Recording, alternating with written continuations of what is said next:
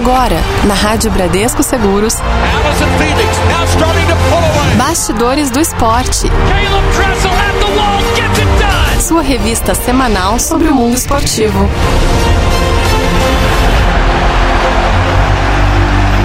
Muito bem, hoje, quarta-feira, 29 de janeiro de 2020, entrando no ar em radiobradescoseguros.com.br, mais uma edição do Bastidores do Esporte. Boa tarde, meu caro Vinícius Ramalho. Boa tarde, David. Boa tarde a você, ouvinte da Rádio Bradesco Seguros. É, 25 né? Eu não sei, eu sou um pai tão desnaturado do programa que eu não lembro se é a 25 Tá quase, tá quase trintando, eu acho. Mas acho que é a 25 edição do nosso Bastidores do Esporte, falando de todos os esportes, porque noticiário de manhã aqui no nosso, no nosso Momento Esportes. A gente fala de todos os esportes, fala muito de futebol, mas aqui a gente vai nos bastidores, chama pessoas legais para entrevistar e Sim. hoje tem uma delas aqui, daqui a pouco a gente apresenta. Muito bem, temos hoje também fazendo parte aqui do Bastidores do Esporte, Magno Nunes. Sim, boa tarde, ouvintes da Rádio Bradesco Seguros, você que está ligado aqui com a gente.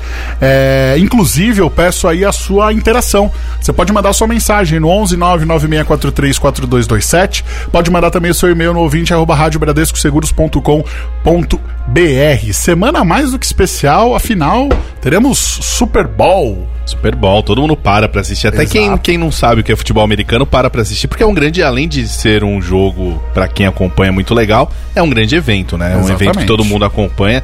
E é claro que a gente trouxe um convidado para falar de futebol americano. Vou deixar você apresentar que você fez aqui, Fiz ó. Fiz aqui a minha pautinha a, aqui, a ó. famosa capivara aí do capivara, convidado. vamos lá. Puxei aqui. Danilo Miller. Quem é este rapaz? O Dan. Vamos chamar ele de Dan, Dan. que fica mais, é mais, mais íntimo, próximo. É brother exatamente. nosso aqui. Diretor de esportes da Confederação Brasileira de Futebol Americano, ex-técnico da Seleção Brasileira. Esteve em quatro mundiais, 2014, 2015, 2016, 2018 e escreve lá no diário NFL.com.br do UOL. Dan, seja bem-vindo à Rádio Bradesco Seguros. Muito obrigado pelo convite aí, boa tarde. Super animado com essa semana aí, chegando no Super Bowl, é, 54 Super Bowl, na centésima temporada da NFL aí. Kansas City Chiefs e 49ers, super animado é, para a chegada logo desse domingo. Muito obrigado. Muito bem. E ó, você que tem seu, você tem um time na NFL? Eu, por exemplo, eu sou torcedor do New York Giants, um dos maiores, não o maior time da história, Eita. que essa semana inclusive teve a aposentadoria aí do, do Eli Manning. É, mas você tem o seu time? Conta pra gente aí, você acompanha Super Bowl, você acompanha futebol americano? Conta pra gente porque hoje o nosso bastidor está demais. Muito bom. Bom, vamos começar esse bate-papo aí com o Dan. Eu queria que você falasse um pouco da modalidade aqui no Brasil, Dan. Você que trabalha numa confederação, como é que você vê a modalidade aqui no Brasil? É claro que a gente percebe uma popularização, principalmente do pessoal acompanhando, né? Do pessoal assistindo mais, uma audiência muito grande, a ESPN transmitindo jogos aí praticamente o final de semana inteiro. E também a gente percebe Pô, esse, esse, final de semana foi numa praça ali perto de casa levar meu cachorro para dar aquela volta. Tinha uma mãe com dois filhos ali com uma bola de futebol americano. Então você percebe que as pessoas estão é, mais próximas do esporte. E eu queria saber de você como você vê o esporte aqui no Brasil, se você vê uma evolução também nesse sentido, não só na questão de audiência, né? É, o esporte tem crescido bastante aqui. Um, um, uma das nossas dificuldades e um, um, dos nossos objetivos aí é trazer essa turma que assiste NFL para começar a acompanhar o Campeonato Brasileiro aí é, tanto masculino quanto feminino, é, acompanhar as modalidades, o futebol americano, o flag football. Essa é uma das grandes dificuldades porque a NFL é, é, um, é um jogo meio, meio, meio utópico de, da gente chegar lá naquele nível, no nível de, de, de gastos que eles têm lá, mas é, mas é um esporte que vem crescendo bastante. O Campeonato Brasileiro da BFA é, está na 11 edição esse ano. É, aqui no Quantos Bra... clubes?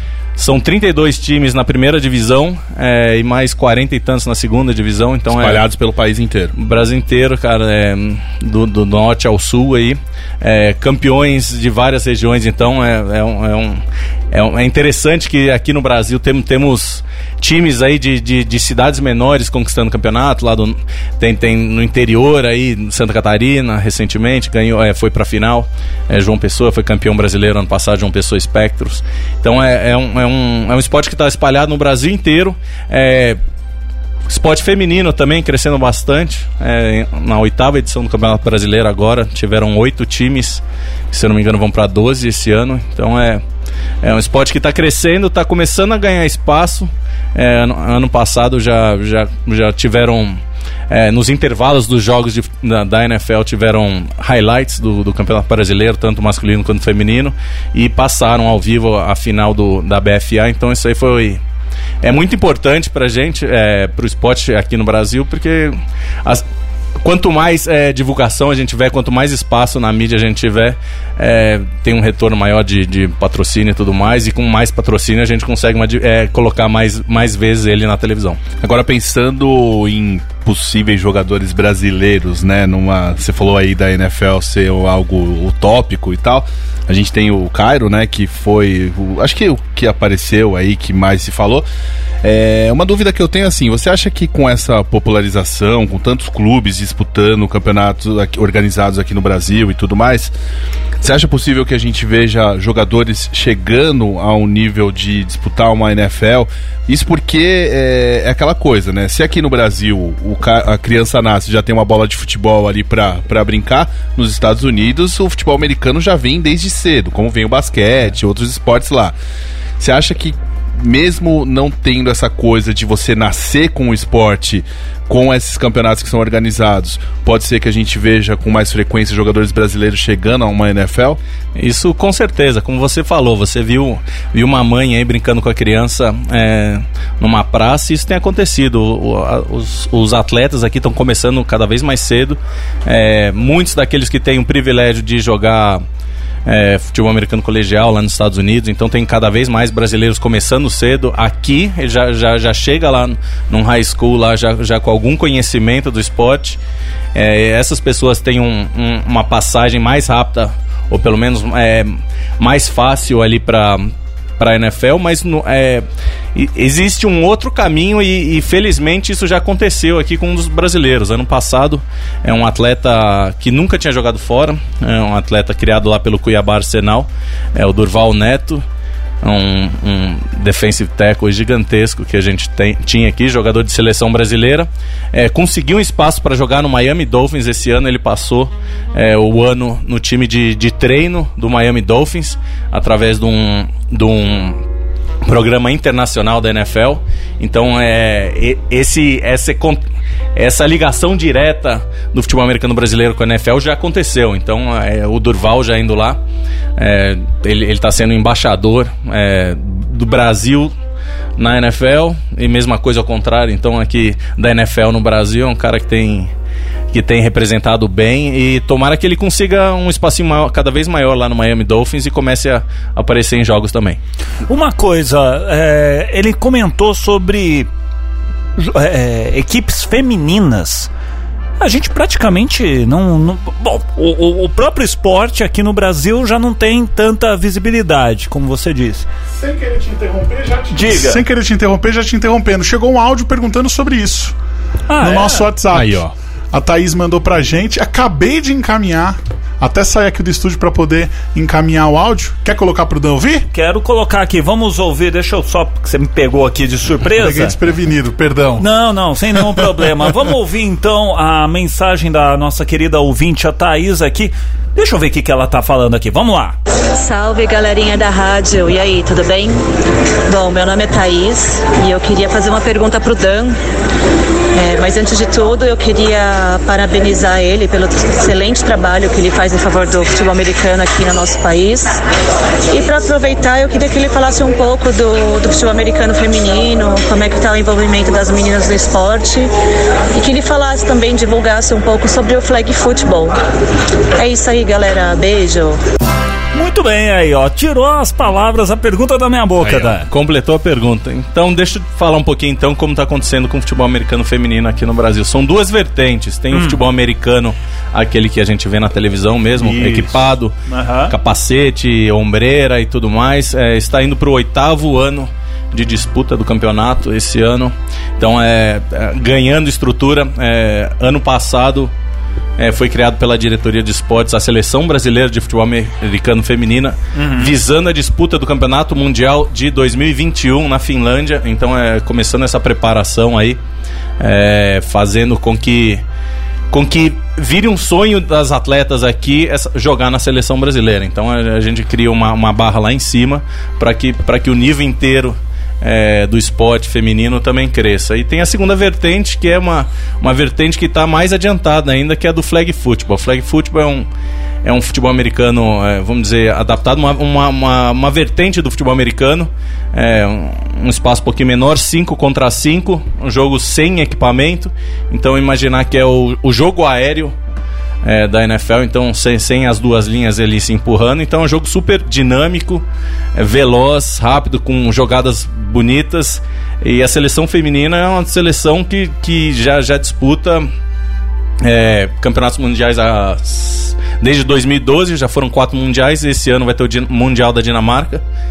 Ano passado pegamos o, a sexta colocação no Campeonato Mundial e nessa próxima vez é para disputar medalha. Então é a comissão técnica lá formada pela Vitória, pela Ingrid lá, estão fazendo um baita trabalho lá. Foram mais de 200 meninas que passaram nos camps aí, nos, no, nos treinamentos da, da seleção aí para desenvolver o esporte e para chegar lá é, e disputar medalha mesmo. Então é, nós estamos batendo ali na trave de, de semifinal, batemos do, do, dois mundiais seguidos. Eu estava como técnico na época batemos ali na trave de, de ir para uma semifinal. Acredito que elas têm possibilidade de chegar lá. E o flag football é um, a gente está focando bastante nisso no feminino, no masculino e também sub-19, sub-16 aí, porque existe a possibilidade grande de virar um esporte olímpico.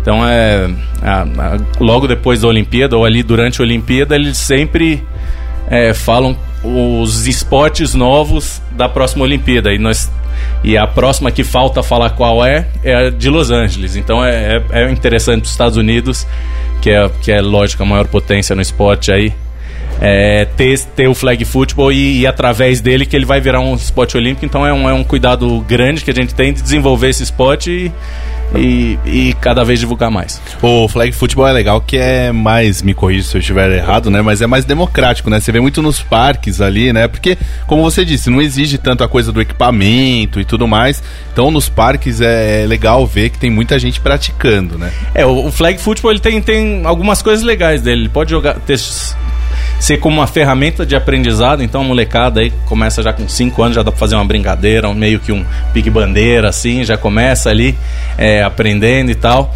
É, um pouquinho mais de idade já começa a entender como funciona o jogo. É, você precisa de um espaço um pouquinho menor do que um campo de futebol americano, então isso também facilita. É, ele também pode ser jogado como brincadeira, então, essa galera no parque e tal, vamos aí, nós, nós quatro aqui formar um time, bora lá, vamos jogar domingão no churrasco. E tem ele sendo jogado em alto nível, que também aí é, é outra coisa. Então é, cara, atletas, meu, rotas perfeitas, então mãos ali, ninguém dropa nada, ninguém derruba a bola ali, então quarterback que acha tudo ali. É um esporte que tem, tem essas variáveis interessantes aí que pode ser jogado pela molecada, mas quando é jogado em alto nível, tanto masculino quanto feminino, é. É, é outra absurdo, conversa. Cara, é absurdamente legal. Imagina na NFL você pegar os, os wide receivers aí, sei lá você que gosta do Giants aí, o, pegar o Odell Beckham para jogar um negócio desse aí, você só bota, bota quatro Odells Porra. E fica passando ali, fazendo um joguinho ali, cara. E como que você vai marcar um cara desse? Não sabe? marca, não marca. Deixa eu te fazer uma pergunta. A gente falando aqui sobre agora, o Vinícius Amaro até tocou num ponto interessante. Por não ter equipamento, por não precisar de todo aquele, aquele equipamento que o futebol americano necessita, ele se torna mais viável até para as pessoas praticarem no dia a dia. E também para que ele possa ser disseminado e poder tornar a modalidade mais forte, acredito que isso também seja um diferencial. A, por exemplo, vamos fazer um investimento, ah, vamos formar uma equipe. Pô, no flag é mais fácil porque a gente não precisa de tantas coisas, né? É, isso com certeza, cara. É, você é, pode usar um, um, uma camiseta, um shorts normal aí, a única coisa que você precisa ter, lógico, a, uma bola de futebol Sim. americano e as bandeiras, é, que pode ser pode ser de uma, uma chamada pop-up, que é a mais moderna, tem a, de velcro, daquelas que você encontra aí de vez em quando em lojas, porque eu acho que o Rugby Sevens também usa.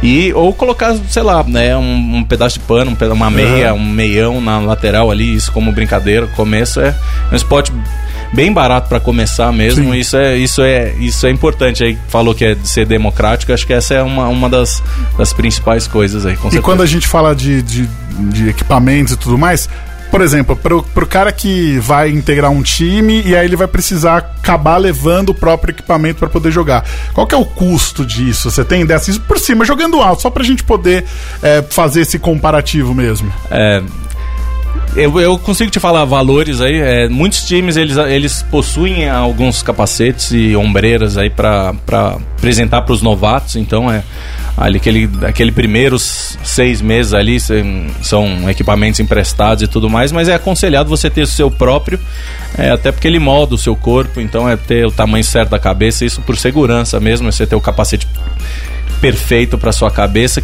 Capacete hoje em dia custa pelo menos mil reais, entre mil e dois mil reais aí, dependendo da, da, da tecnologia usada. E uma, uma ombreira, né, que é o shoulder pad, acho que você consegue achar 600, 700 reais até 1.500 aí.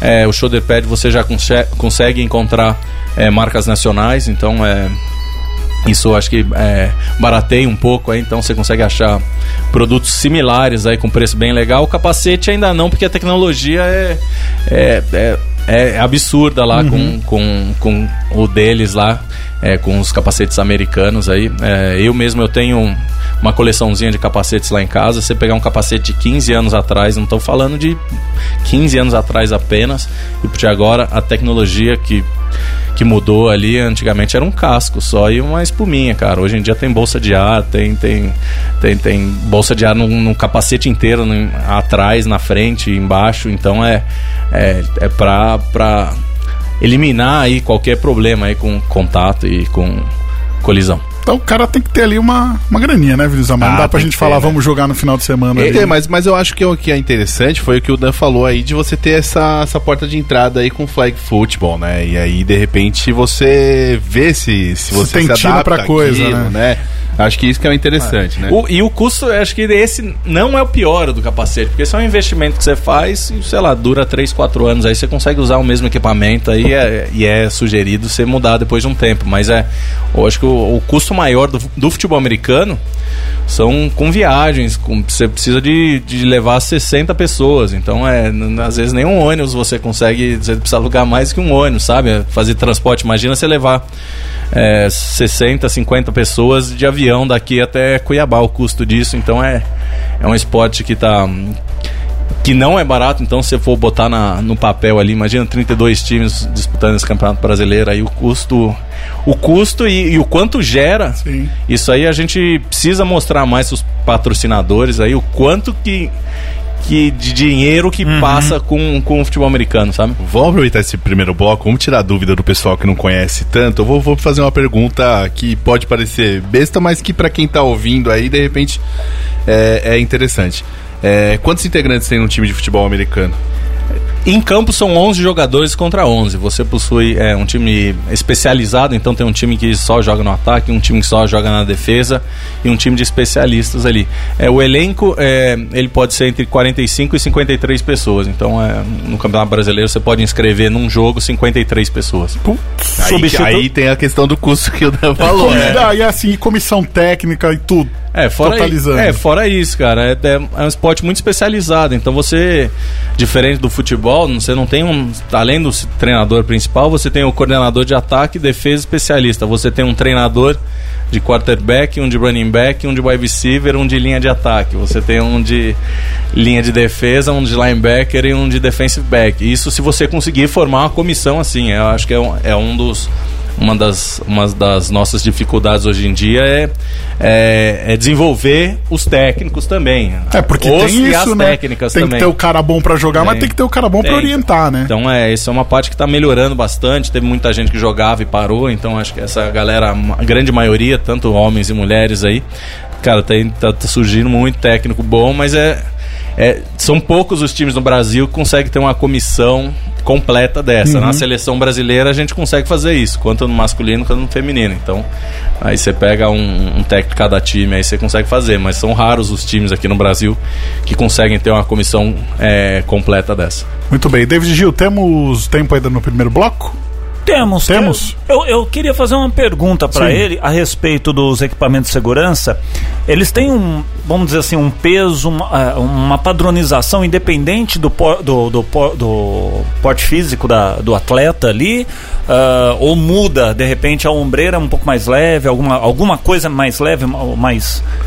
Ou até mesmo pro feminino, né? Não sei. Muda bastante, sim. É, é, tanto a tecnologia, os capacetes hoje em dia, eles eles são um pouquinho mais pesados do que o, o da, da, geração anterior aí. Tá. É, o, o, Tom Brady, por exemplo, ele foi proibido de usar um capacete que ele usava desde o começo da temporada porque não era a tecnologia adequada mais. Então ele teve, ele foi obrigado essa temporada por a isso, usar. Por mais. isso que deu errado. Por isso que deu errado. é, teve um problema com o Antônio Brown, mesma coisa. Ele queria usar o capacete dele antigo, falando, não, não, acabou, a tecnologia tem que mudar. E a ombreira também muda é muito é, é, o tipo de, de plástico ali utilizado e o tamanho dele. Tem um, um uma ombreira, um shoulder pad aí de um wide receiver, ela é menorzinha, ela ele exige menos proteções como hum. um de linha de ataque. Aí ele tem tem, tem mais lugares assim, sabe? Então é tem às vezes tem proteção de, de, de, de costas maior, tem uma coisa na, no ombro diferente dos outros. Entendi. Bom, você que está ouvindo aí, a gente já fez o convite, mas a gente reforça. Você pode mandar a sua pergunta pelo nosso WhatsApp no 11 996434227 ou também no nosso e-mail 20@radiobradescoseguros.com.br. Ah, mas eu cheguei agora, perdi o começo do programa. Não tem problema. Daqui a pouco, o programa acabando, ele fica disponível na nossa área de podcasts para você poder ouvir, compartilhar, voltar em algum tema. E se você ficou com alguma dúvida e quer mandar uma pergunta depois, não tem problema também, a gente encaminha para o Dan e ele vai responder com todo prazer prazer. Daqui a pouco, tenho duas perguntas aqui pro próximo bloco. Uma de ouvinte e uma aqui do nosso, do nosso roteiro, David Gil. Muito bem, daqui a pouquinho tem mais bastidores do esporte. Hoje falando sobre futebol americano. Já já tem mais. Bastidores do esporte.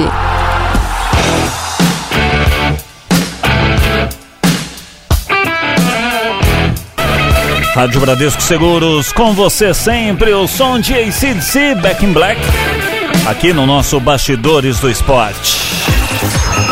Bastidores do Esporte. Magno Nunes, Vinícius Sim. Ramalho. Muito bem, ó, chegou uma pergunta aqui no nosso WhatsApp, no 11996434227. Priscila Miranda, ela que é torcedora dos Eagles, torcedora de ocasião, né? Porque ninguém torce pro Eagles. Eagles é muito Sacanagem. É... Quer saber quando e por que que você entrou no universo do futebol americano? É, só pode falar que ela comemorou um Super Bowl mais recente que você, viu, Maria? Ô, louco. Então, não fica tanto assim. Toma não. essa. Ah, dois anos, atrás, dois anos atrás ela tava comemorando. É, foi desde pequeno, cara. Eu assistia é, os poucos jogos que passavam ali na, na Manchete, na Bandeirantes, lá nos anos 80. Eu já, já aquele negócio. Passava os, os bowls universitários, é, talvez passava o Super Bowl, passava um poucos jogos ali. E já gostava, cara. Tinha aqueles filmes de sessão da tarde, de os caras presos na cadeia, jogavam lá, fazia, formava time, tinha, porra, tinha, tinha vários desses. E, sei lá, desde o, de pequeno, cara, todo presente de aniversário, Natal, pra mim era alguma coisa ligada à NFL. Então é, é eu tive uma camisa da, é, dada pelo uma tia em 88. Ô, louco. Ela trouxe uma camisa do Cincinnati Bengals pra mim. É, Mas ela manjava? Do, ou falou, ah, achar essa camisa bonita, levar pra ele? Eu pedi pra ela uma camisa de futebol americano. Ah, então ela, ela, trouxe uma do Eagles e uma do Cincinnati Bengals na época. O Cincinnati tinha ido naquele Super Bowl e nunca mais voltou. Então. é, foi essa sacanagem ter virado torcedor do Cincinnati Bengals. Mas eu tenho, eu tenho até hoje essa camisa. É a camisa número 7 do Cincinnati Bengals, do Boomer Esiason. É um quarterback aí é, antigo do time. E foi ali que começou a paixão. Eu tive a oportunidade de estudar nos Estados Unidos e uma das vontades que eu tinha era de jogar futebol americano lá. Então, é, conversei com o técnico lá, me preparei uns seis meses e depois joguei um ano. É, voltando para o Brasil logo alguns anos depois, é, vi que tinha alguns algumas pessoas já, já, já brincando aqui lá no Parque Ibirapuera, aqui em São Paulo. É, tinha muita gente falando de NFL, então comecei um, o Diário NFL lá no blog.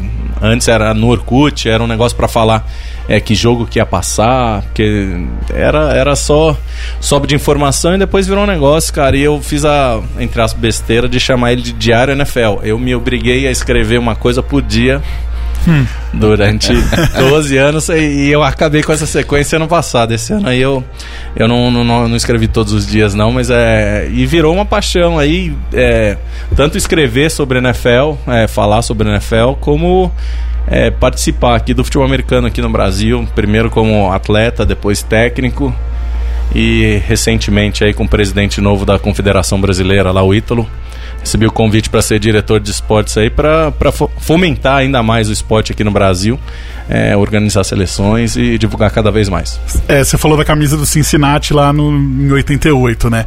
Hoje, para você comprar uma camisa da, da NFL é super fácil, né? Já tem aí em sites nacionais. Na barraquinha lá no centro de São Paulo você já encontra também, mas naquela época não era. Então é como a gente estava até comentando com o Dan antes de começar o programa. O que tinha, você consumia. Eu, por exemplo, tive boné do Saints, eu tenho uma touca do Bears, já tive. Já tive. Tem, tem uma camisa dos Redskins que foi um erro de entrega. Mas assim, o que tem você consome. Então é até, até o começo agora do, do segunda parte dos anos 2000 era muito difícil encontrar um artigo. É, completamente, cara. Essa geração de agora tá mal acostumada, que você entra na internet ali, você compra a camisa, o número, a cor que você quiser seu time, a torcida hoje em dia torce por um time, é, é corneta do time, ela é muito apaixonada por um time só. É, na minha época, eu sou um pouquinho mais velho que, que vocês. É, cara, a gente assistia poucos jogos, então a gente hum, é, gostava de assistir o futebol americano, não necessariamente do, do, do próprio time. É. Aproveitava bem quando, é. quando tinha oportunidade. Né? Exatamente. Né? E, e camisetas e bonés, a gente, cara, era o que achava mesmo. Às vezes tinha uma coisa ali na galeria do rock aqui em São Paulo. É, eu lembro que tinha uma loja ali é, na Paulista com a Augusta também, que tinha uma coisa de futebol americano, lembro de ter comprado camisa, pedia pra, de aniversário, de Natal, pra mim, meu, faz muito tempo que é coisa de NFL, cara. Ô Dan, agora antes da gente entrar no assunto mesmo Super Bowl, né, porque o tempo passa muito rápido, eu queria que você falasse um pouco como que é essa coisa do, de seleções, né? Você falou da seleção brasileira e tudo mais, os campeonatos mundiais. É, como que como que é, como são esses campeonatos? Como que o esporte é, acontece em outros países? Porque o nome mesmo diz, né? Futebol americano, é uma coisa lá dos Estados Unidos, né? Mas como que está sendo difundido isso e esses campeonatos aí de seleções? Você acredita que aí eu vou puxar um pouco pro, pro lado do futebol, a gente vai num determinado ver alguma coisa popular como uma Copa do Mundo e com um, um acompanhamento maior. Inclusive, como é o, como os Estados Unidos enxergam essa questão de seleções e disputam esses campeonatos? Então, existe a Copa do Mundo, ela tá na sexta, sexta edição. Nós participamos. Quatro anos atrás eu, eu estava como técnico da, confedera é, da seleção masculina de, de futebol americano. Na época, em 2015, disputamos um campeonato lá nos Estados Unidos, é, no estádio do Hall da Fama, ali, ali em Ohio. Então é, é, um, é um, espaço, um espaço sagrado de onde nasceu o esporte profissional lá nos Estados Unidos. Então é, disputamos o campeonato lá. É, chegamos na sexta colocação também. Então é não só no flag futebol feminino estamos na sexta, mas o futebol americano masculino equipado é, sexta posição no mundo. Então é existe esse campeonato mundial. É, praticado por amadores, lógico, os Estados Unidos não manda jogador da NFL, não. Ele manda muitos jogadores é, universitários que não conseguiram ir para a NFL. Então, a maioria dos jogadores que, estavam lá estão jogando na Europa, por exemplo. Tem alguns aqui que estavam jogando aqui no Brasil. Aqui tem muito americano jogando, então é praticamente todo o time da primeira divisão aqui no Brasil tem um americano. Então é ele, eles fazem essa seleção aí esse, nesse mundial de 2015 eles atropelaram todo mundo aí. É, não teve muita discussão não, mas tem, existem outras seleções é, que, que jogam em alto nível e isso nós estamos ainda no nível intermediário. Aqui na América do Sul, nós dominamos muito. Assim, é, os jogos aqui são muito fáceis pra gente. E esse é um dos problemas, porque a gente precisa sair daqui para disputar ou fazer alguma coisa disputar, é, disputada. É, no Japão, Japão eles, eles, praticam lá mais de 50 anos. É, foi o foi o vice-campeão mundial. O México é um time muito forte, na França, na Alemanha, na Áustria. Eles estão num nível acima, até porque começaram mais tempo e estão com uma estrutura mais legal. Mas é, é estamos estruturando aqui o Campeonato Brasileiro da BFA, que é muito é, bem jogado. É, temos vários times aí num nível muito bom, cara. Então é, ele vem crescendo e nosso papel da confederação aqui melhorar a estrutura de seleção, é, ter mais treinamentos e, e, conseguir cada vez mais é, tirar tirar é, do jogador é, que ele pague as coisas, sabe? Então é, um, é diminuir cada vez mais os custos para cada jogador, para cada atleta ainda, ainda existe isso. Já então, tem jogador que vive de futebol americano cara, tem, já? Existem vários jogadores que sim. É, são os, os, times principais aqui no Brasil, eles hoje em dia eles contratam jogadores. Eles oferecem ele, é, um salário, é, moradia, alimentação, transporte tudo mais. Os melhores times estão fazendo isso.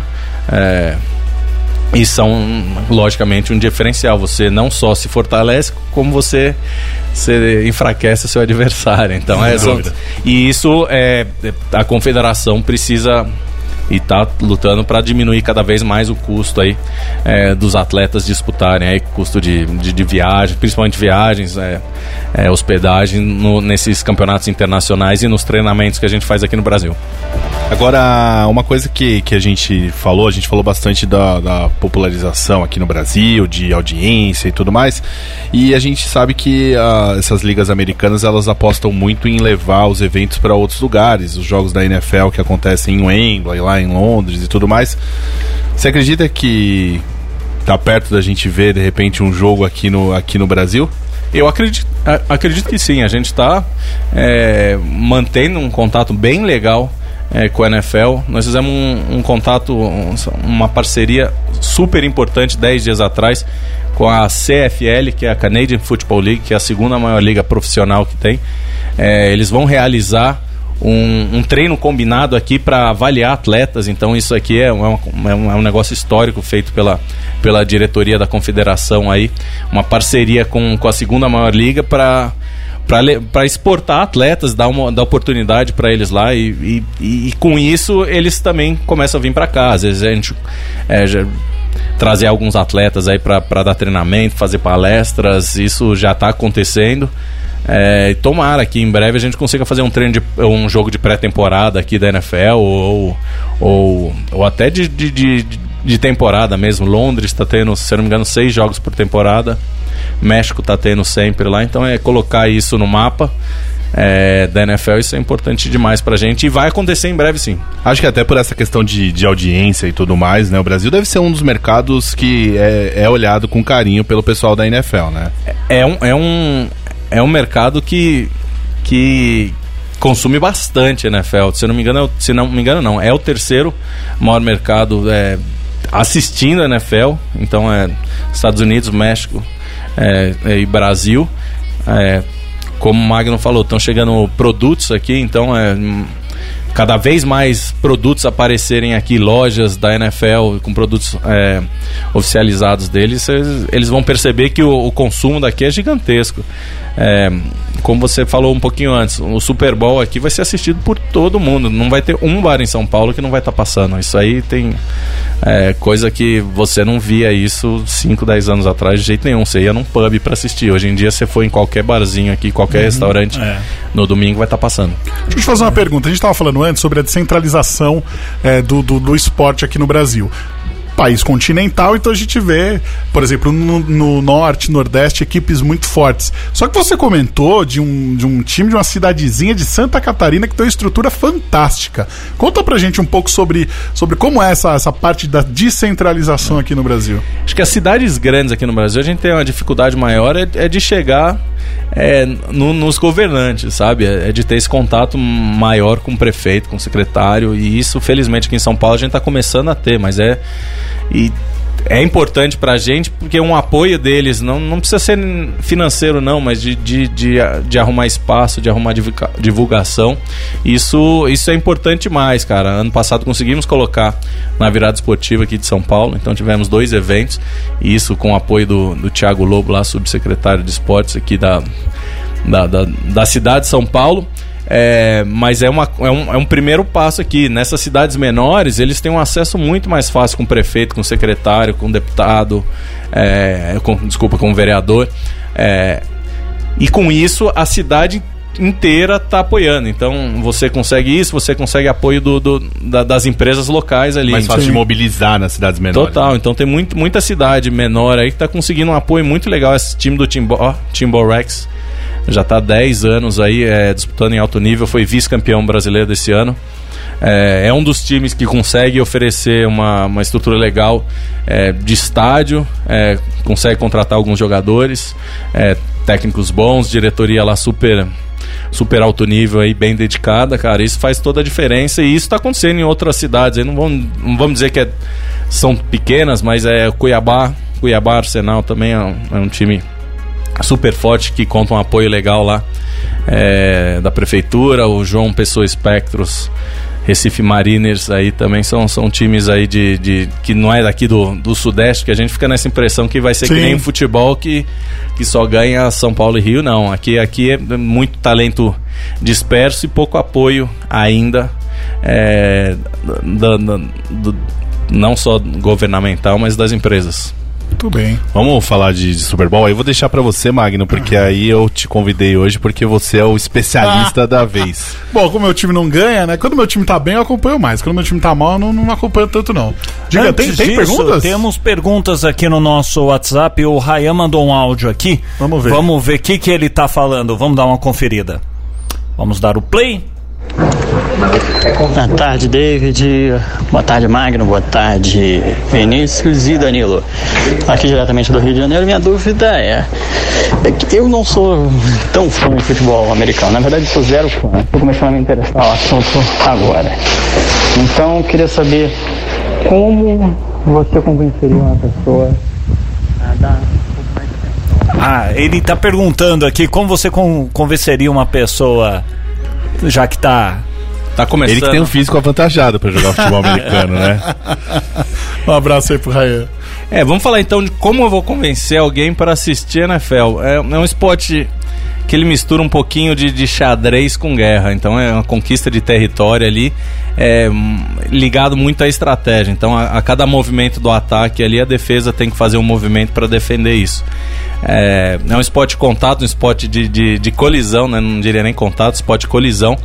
Então é, são muitas jogadas ali que são plasticamente bonitas de, ser, de serem vistas. Então, um, um, um saque ali, um, um, um tackle bem dado ali é, é, muito legal de ver. Então, tem, tem esse, esse negócio de contato é, que é interessante, cara. Sem falar que é um super evento, cara. Né? Acho que todo jogo da NFL é um super evento, Super Bowl ainda mais, cara. Então, é, é um jogo super disputado, cara. Meu, mil câmeras, só jogador perfeito.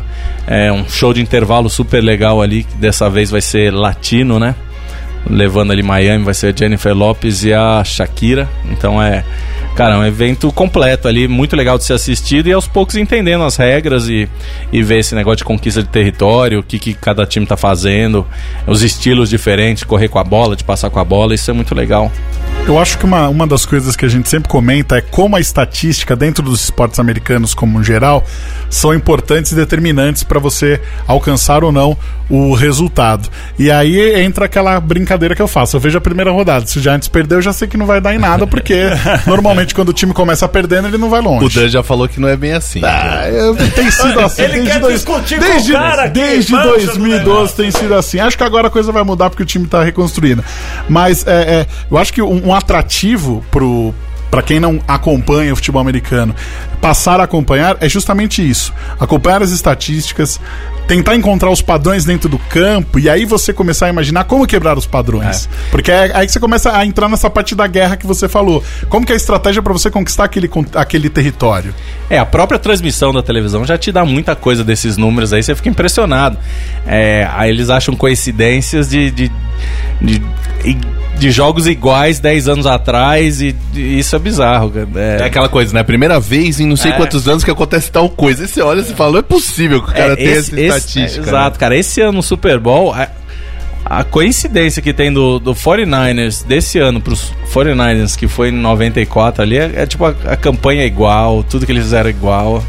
Vamos ver se o resultado vai ser igual porque o Fortnite ganhou daquela vez. É, mas é isso, cara. É isso. É, acho que isso é um, é, é, um, é um fator interessante. E, essa, e falar um pouquinho como técnico.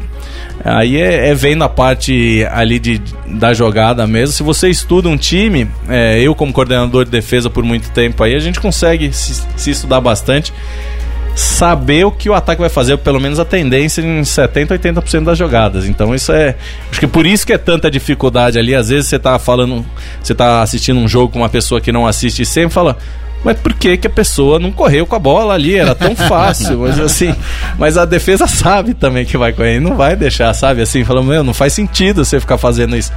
Aí, aos poucos, a pessoa que vai entendendo isso também. Falar em coincidências, então eu tô com elas aqui, ó. O São Francisco 49ers de 95 teve 13 vitórias e 3 derrotas. Desse ano também. Um quarterback trocado por uma escolha de segunda rodada, o Steve Young naquela época e hoje o Garópolo. É, o Shanahan no staff. E disputaram o título contra um time da AFC Oeste. Então, assim, agora resta saber se o Super Bowl de Miami vai seguir a mesma toada daquele outro Super Bowl. Uhum. É, os dois Super Bowls foram em Miami. Hoje em dia, o técnico atual, é, o Kyle Shannon, o pai dele era o coordenador, não era o técnico principal, era o coordenador daquele time, então tem muitas coincidências. Vamos ver se o 49ers repete. É ruim, título. porque aí você já joga mó zica no time, ah, né? É, Pô, tá, com certeza. Mas, por exemplo, é, é, tem muito disso na NFL, tem muito disso também na NBA. Vinícius Amaro, a gente acompanhou mais basquete aqui no, no, no, Brasil e começa a acompanhar esses, esses dados. Você fala, meu, chega uma hora que você fica doido. Você fala, caramba, porque esse cara tá é, quando ele corre pela esquerda em determinada velocidade, normalmente ele tem, ele tem a possibilidade de passar, mas o defensor, quando pega um cara que tem essa característica, normalmente ele é, ele tem sucesso. E aí você fica maluco, mas né? Você sabe que, indo para esse lado, né, do, da pergunta do Ryan, isso foi uma das coisas que sempre me chamou muita atenção no futebol americano, essa coisa de muita estatística, porque é impressionante mesmo. Eu, como já falei, sou do futebol e a gente não tem tanto essa coisa, né? Tem algumas estatísticas, mas não é. É sempre aquela coisa: número de impedimentos, número de, de cruzamentos. É que não né, são as estatísticas bola, que vão fazer o tá. jogo acontecer. Sim. Né? E, e, é impressionante como no futebol americano, é, isso que você falou é uma coisa que sempre me chamou a atenção. Quando o cara fala assim: é a primeira vez em cinco anos que acontece tal coisa. Você fala, meu, como é. que o cara tem estatísticas específicas sobre aquele lance, né? Impressionante. É um negócio impressionante. E essas estatísticas no futebol americano, elas são muito mais relevantes do que em alguns Sim. esportes aí. Então, é, o número de escanteios não, não necessariamente quer dizer que você, você jogou mais ou que você, você atacou mais, ou sei lá, que você, você pressionou mais, mas as estatísticas do futebol americano elas são mais relevantes. O número de bolas perdidas, por exemplo, super importante, o número de. É, é, terceiras descidas ali, é, deficiência em terceira descida também, super importante, deficiência na red zone, que são as últimas 20 jardas ali, mega importantes. Então você saber se esse time é bom nisso ou não é, é, é, é fundamental, sabe? Eu tava vendo, eu acho que eu indiquei esse filme no nosso resumo da ópera, que é um filme que tem o Brad Pitt no papel de um cara que organiza um time de beisebol. E ele não tem dinheiro. E aí ele começa esse negócio, espera lá, esse cara aqui que tá na segunda divisão, ele tem 80% de acertos na hora que ele tá na primeira base. Então vamos contratar esse cara. Quanto que ele custa? Ah, 200 mil dólares. Mas esse cara custa 200 mil dólares, ele é ruim. Não, mas ele só vai jogar com essa característica. E ele insere essa análise de desempenho dentro do beisebol. E consegue chegar na World Series e quase é campeão. Olha. Depois foi contratado pelo, pelos times mais, mais ricos e tudo mais. Só que é isso, é, é, é realmente você pegar o detalhe. O que, que aquele cara faz que pode me beneficiar por um custo baixo? Uhum. Para eu montar uma equipe competitiva. E no fim, quando você une tudo isso, você consegue alcançar um objetivo que é o que você está traçando. Nem sempre é ser campeão, nesse caso não foi campeão, mas é você usar a estatística a seu favor é. e nos esportes americanos isso daí é fundamental. É, esse, esse filme é sensacional, chama Moneyball. Isso. Putz, demais esse filme, cara, um dos, um dos, meus favoritos aí, apesar de não ser de futebol americano, ser de beisebol. É, e é, é uma história real ali, então ele, ele conta, isso virou ele, ele mudou o jeito do, do beisebol ser visto e foi, foi espalhando para os outros esportes também. É, no Super Bowl aqui, não, acho que nenhum deles ele, eles estão trabalhando com isso, mas são dois estilos completamente diferentes de estrutura de time de jogo. A gente pode falar daqui a pouquinho sobre isso também. Então vamos lá, vamos nisso já, porque a gente já está chegando no fim. Eu queria que você falasse um pouco disso, de estamos com 15 minutos aí para falar. Vamos falar agora de Super Bowl. É, isso que você falou, o que, o que, que se esperar dos, dos times, o que, que você espera desse Super Bowl? Vamos falar dos dois times aí, o San Francisco 49ers, que foi a grande surpresa desse ano. Eu vou dizer isso porque no ano passado eles foram super mal. Eles venceram nove jogos a mais do que ano passado. No ano passado eles venceram quatro jogos. É, e esse ano foram 12. 12 isso. Do, não, 13, 13 desculpa, 13. 13. Então foram nove jogos a mais. Então é uma mudança completamente aí de, de estrutura. E isso. E muito disso foi através do draft, boas escolhas no draft e de achar essas peças aí mais ou menos como no Moneyball aí, de achar peças que encaixam ali certinho em tal situações ali. Não são os grandes nomes necessariamente. É um, é um time que joga da maneira antiga. Fazia tempo que a gente não via um time que jogava assim. Eu, eu digo isso quando eu falo que é um, é um, time que gosta de correr com a bola. É, hoje em dia o NFL é um, é um, jogo muito mais de passe. Esse time está voltando a, a 20 anos atrás aí. É, correndo bastante com a bola. É um, é um, time que praticamente não passou agora na, na, na final de conferência e uma defesa que é extremamente física. Então é né, voltando aí é, a, aos não os primórdios, mas há 20 anos, é, pelo menos 20 anos aí voltando no, no tempo é, com esse tipo de, de time. É, e do outro lado o Kansas City Chiefs aí que é um, é um, é um time super moderno. É, tem um técnico Andy Reid aí que é, que é um que é um crânio aí de coordenação de ataque, cara, que é um, é um um ataque consegue fazer de tudo bem. Então eles têm um, jogo aéreo bom, eles têm um jogo corrido, eles têm algumas opções ali de, de variáveis de corrida aí, que são coisas que apareceram tem 10 anos, 15 anos aí na NFL. Então um ataque super dinâmico, muito legal de ser assistido. E uma defesa que está se encaixando agora no final da temporada, força alguns turnovers aí, é, tem, tem algumas peças importantes, então é, eu diria que o, o, o Kansas City Chiefs são tem mais estrelas do que o São Francisco 49ers, mas o 49ers, cara, tem um conjunto ali espetacular, por isso eu acho que vai ser um jogo interessante, bem, bem interessante de ser assistido. E eu acho interessante porque o São Francisco nos últimos anos teve holofotes virados para ele por outras questões extra-campo, principalmente o que aconteceu com o Colin Kaepernick, e agora o time consegue chegar, tipo, ó, somos destaque porque estamos, estamos no Super Bowl. Total, né, cara? Isso aí é uma mudança ali, de novo, mais um técnico bom sendo contratado, Kyle Shanahan, mudou o jeito de ser feito ali, é, o jeito de ser gerenciado. É, o time, cara, tiveram boas escolhas ali no draft, mudaram, mudaram principalmente a defesa ali, fizeram contratações interessantes. É, que deixaram o time super competitivo. Acho que é, é, com certeza é uma, uma surpresa aí ter chegado. Se a gente falar do ano passado, mas se chegar ali no meio da temporada, cara, o time ganhou oito jogos, os primeiros oito jogos, contrário do seu que já perdeu o primeiro, você desistiu. Aí, ó, tá vendo? Mas eu desisti, certo? esse aí ganhou oito jogos, então ela, a partir do meio da temporada a gente falou, porra, esse time é pra valer mesmo, cara, e, e, e, e é forte candidato e, meu, ganhou bem aí, ganhou bem todo mundo. Por que que o Patriots acabou não conseguindo encaixar um jogo esse ano para poder chegar nos playoffs? Cara, é, foi um ano. É curioso falar isso, porque eles, é, no número, eles, eles foram melhores do que ano passado. Eles ganharam um jogo a mais do que ano passado. Só que desse ano eles, eles ficaram atrás do Kansas City Chiefs e do Baltimore Ravens. Então eles não foram direto é, para as semifinais de conferência ali. E isso ajuda bastante. Primeiro que você tem uma semana a mais de descanso, você consegue é, descansar recuperar o Tom, melhor. Recuperar né? melhor. Tom Brady de 42 anos, você consegue analisar melhor o adversário.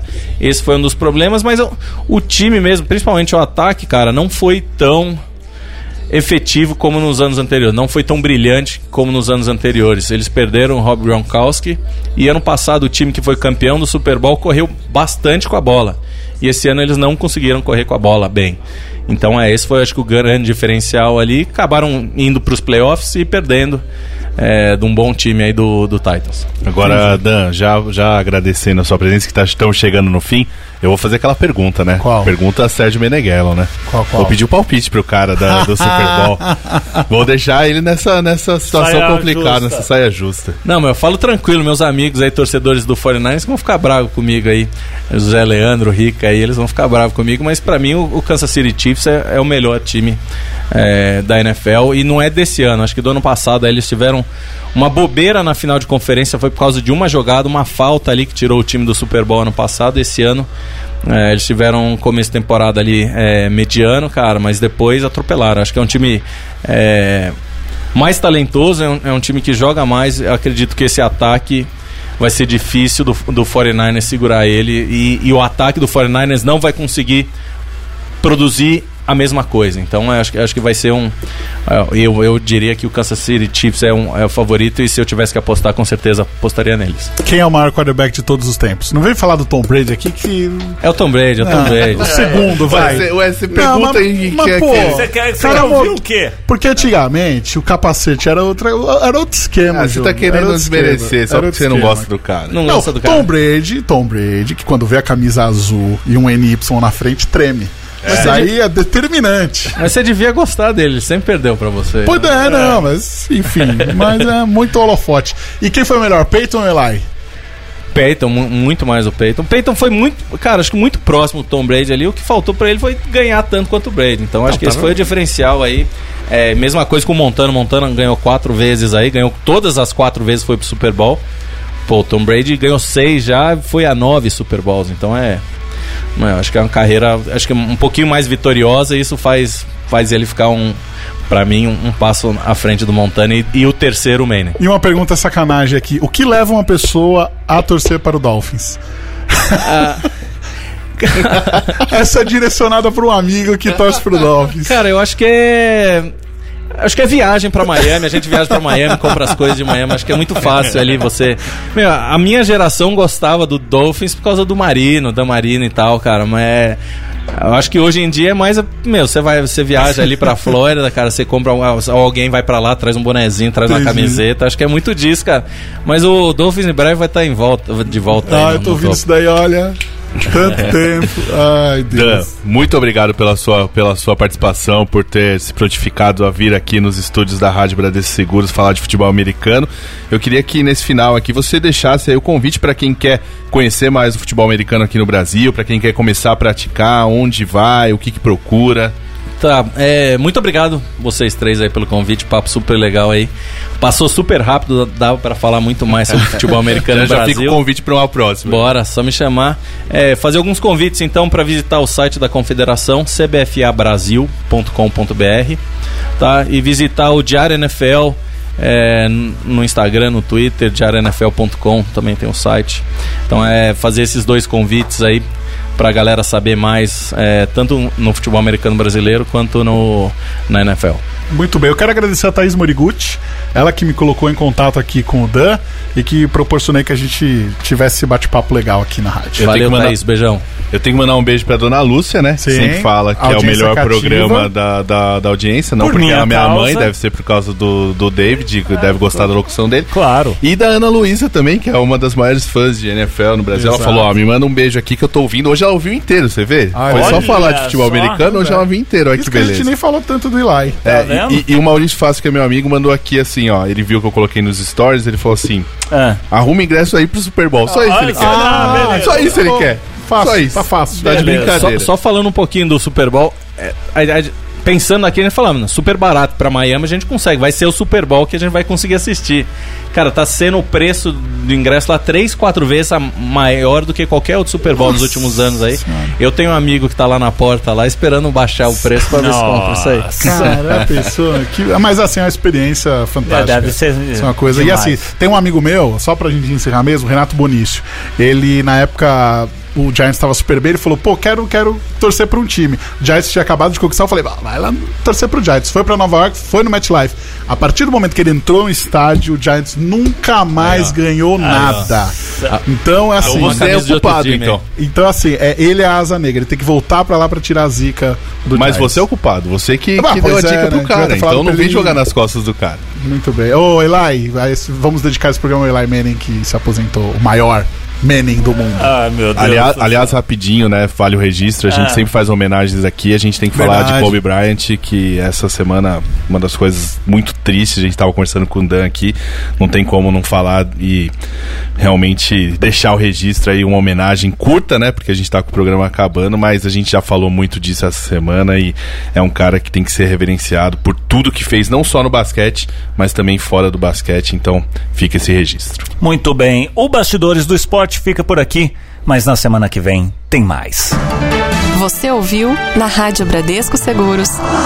Bastidores do Esporte.